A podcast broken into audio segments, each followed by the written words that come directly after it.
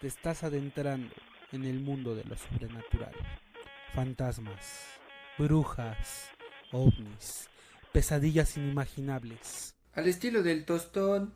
Prepárate, porque aquí comienza La pata pelona. En la colonia Roma de la Ciudad de México existe un peculiar edificio conocido como la Casa de las Brujas. Y no, no es la casa de tus vecinas las que salen con tubos y chanclas, mi tío.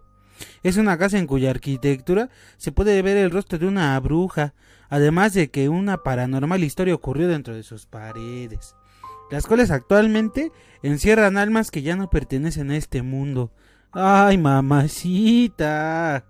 La historia comienza a mediados del siglo pasado, cuando en el edificio habitó una señora, a la cual llamaban la bruja Panchita. Ella tenía el poder de sanar a las personas, hacía operaciones de nivel avanzado, pues incluso transplantaba órganos de cerdo a las personas cuyos órganos fallaban. Además vendía bon y pozole los domingos.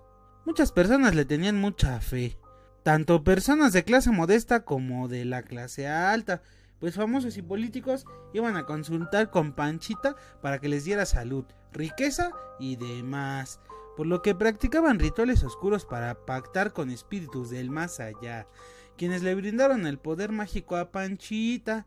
Algo así como cuando la bruja del 71 le hablaba Satanás, banda. ¡Ay! Pero el poder que le brindaban, pues no era de gratis, sino que tenía un alto costo, y era el alma de Panchita, por lo que después de su muerte, la bruja se quedó a pagar condena en el edificio donde practicaba la magia negra. Cuenta la historia que inquilinos del edificio se les aparece una bruja y es Panchita que pone a su disposición sus servicios de hechicería a cambio de sus almas, pues tiene que llenar una cota de almas para que los malignos espíritus la dejen en paz.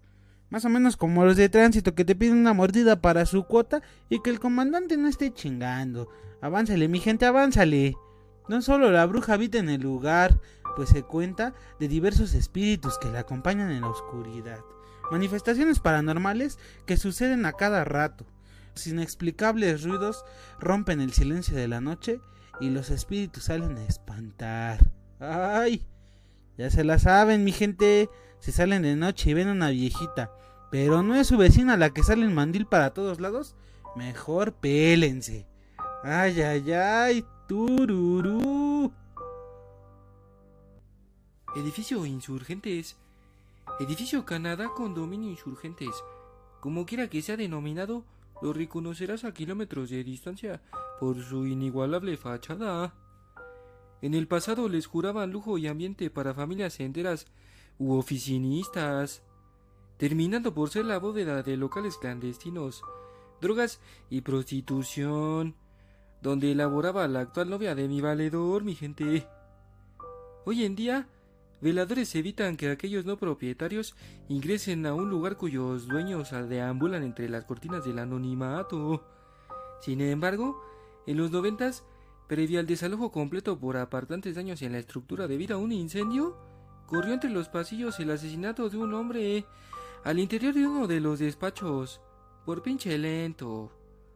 Residuos del incendio, automóviles abandonados, teléfonos descolgados y vidrios rotos contribuyen a la leyenda de la existencia de entes dispuestos a espantar. ¿Dónde? Insurgentes 300, Colonia Roma, mi gente. Uy, uy, uy. La Casa Moira. Diversas generaciones la denominaron como la casa más embrujada de la ciudad, que tras el enigma de Marco, un niño que presenció a un ser ahorcado dentro de la habitación principal regresó para morir de la misma forma. Para que vean, mi gente, eso de los viernes de ahorcar rocas se tiene que hacer con cuidado, ¿eh? Con el tiempo, la edificación se convirtió en el recinto ideal para sesiones espiritistas, acompañadas de visitas guiadas que aseguraron el no regreso de sus asistentes.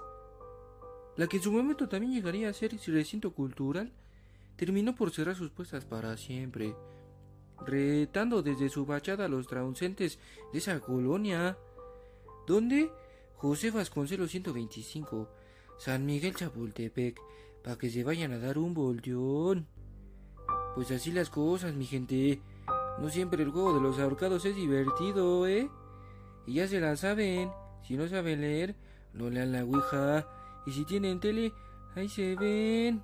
Ay, ay, ay, tururú.